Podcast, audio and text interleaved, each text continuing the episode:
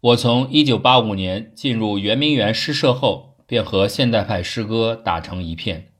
先锋诗歌绝对摒弃了传统的现实主义和浪漫主义。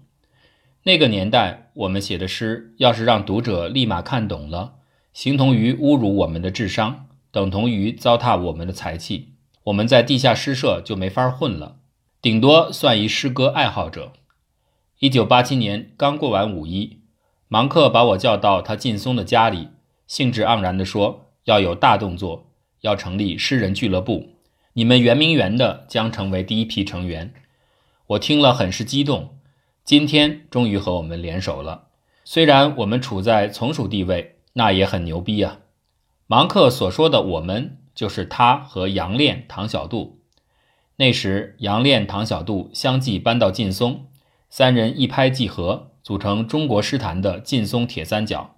芒克住劲松四幺五，杨炼住四幺四，唐小杜住三幺六。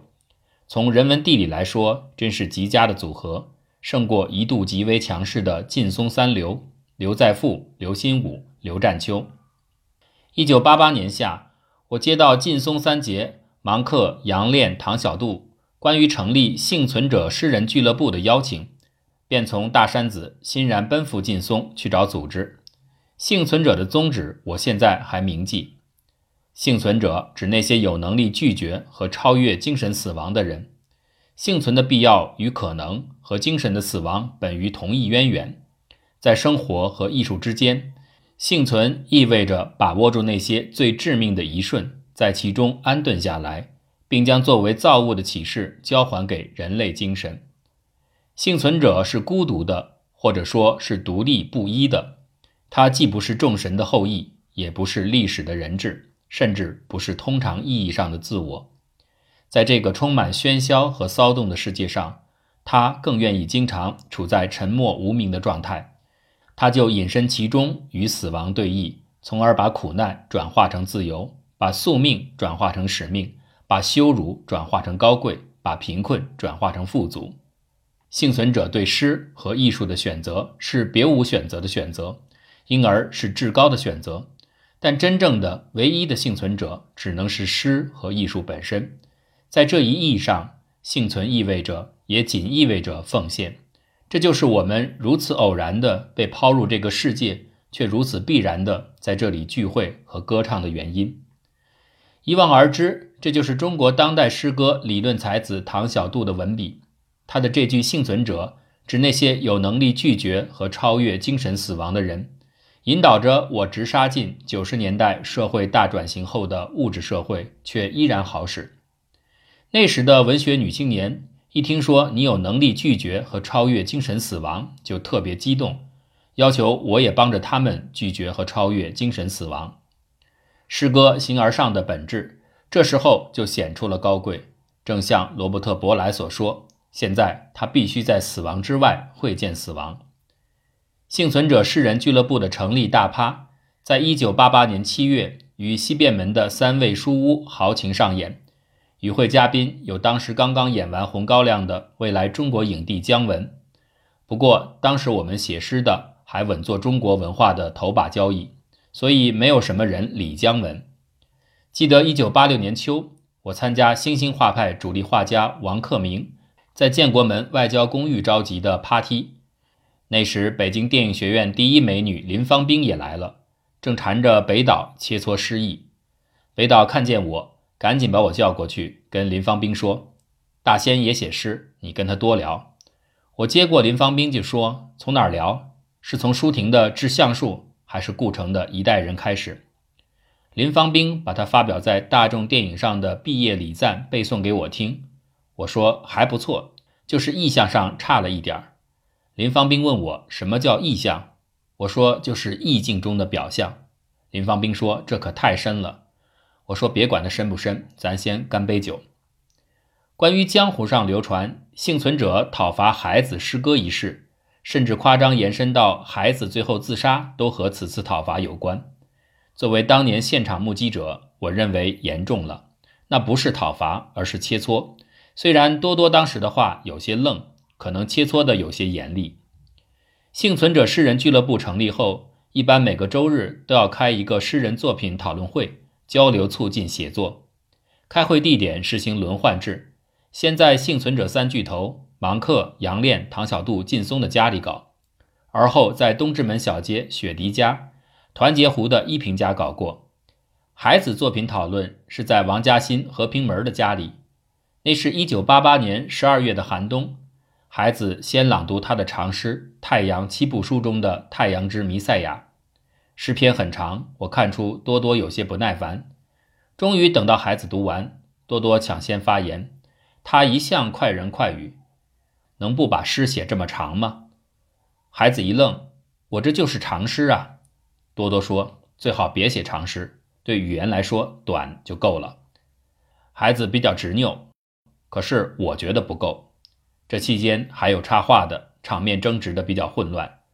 之后，多多男高音的嗓门里确实喷出了一句：“反正你这么写不灵。”至于他对孩子说没说过“你不适合写长诗”，确实记不清了。这样的争执，所谓的艺术冲撞，在我们当年的奋勇茶诗中屡见不鲜。大家没有任何恶意，只是讨论作品，不触及人身。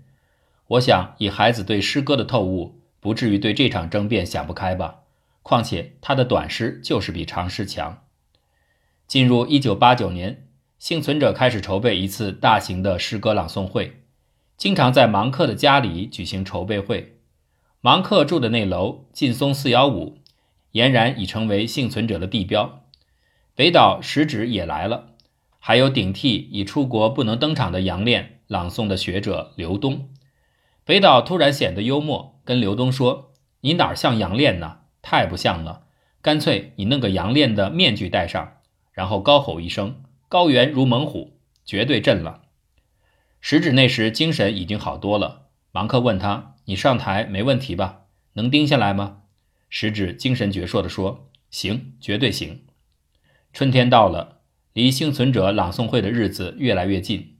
在现在文艺小清新最爱盘踞的南锣鼓巷附近的东棉花胡同中戏小剧场，幸存者组织了一次彩排。我和张弛因喝酒迟到，遭到了幸存者领袖芒克的训斥：无组织无纪律，还不赶紧上台彩排？下次再迟到，取消朗诵资格。训得我们心里直犯嘀咕：这也讲组织纪律啊！通过这次彩排，我得知。给我们这次幸存者诗歌艺术节当总导演的是任明，现为仁义副院长。一九八九年四月二号，首届幸存者诗歌艺术节暨幸存者诗歌朗诵会在中戏小剧场成功举行，一千个座位座无虚席，还有一千人站着直到中场。这绝对是中国当代诗歌史上的一次盛典，造成周边交通二级预警。我至今依稀记得幸存者诗人俱乐部的那些诗人：食指、北岛、芒克、多多、杨炼、唐小杜、王嘉欣、林莽、依萍、西川、海子、黑大春、雪迪、大仙、刑天、张弛、维维、莫非、童卫、张真。八九年的岁末格外寒冷，二十世纪最后一个年代，九十年代即将在晨曦中跃出。在诗歌的黄金岁月，八十年代辉煌的吟唱行将结束。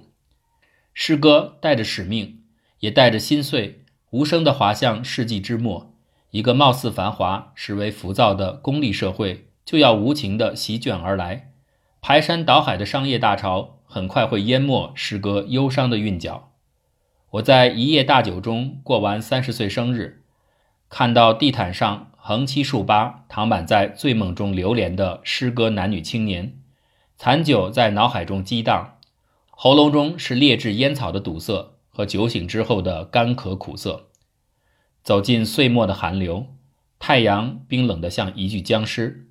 许多诗人已离开祖国，奔向欧美，而那些外省青年正日夜兼程，向着紫禁城飞奔。在八十年代最后一抹残阳中。诗歌正在向我们的灵魂告别。诗人是一个濒临灭绝的种族，诗歌优雅的呻吟已封存在高贵的心灵里。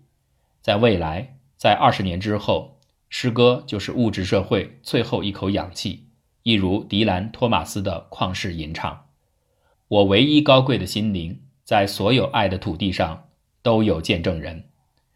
圆明园三十五年，幸存者三十年之后，我在回忆当初诗歌的青春年华、激情岁月时，想起了瓦尔特·惠特曼的诗章。今后许久许久，在经过一个漫长的过程、千百年的否定之后，这些积累引发了关爱、欢乐以及思索、希冀、愿望、向往、沉思、胜利和无数读者，加上衣料包起来再覆盖，代代不停的遮盖，到那时，这些诗歌才能得到承认。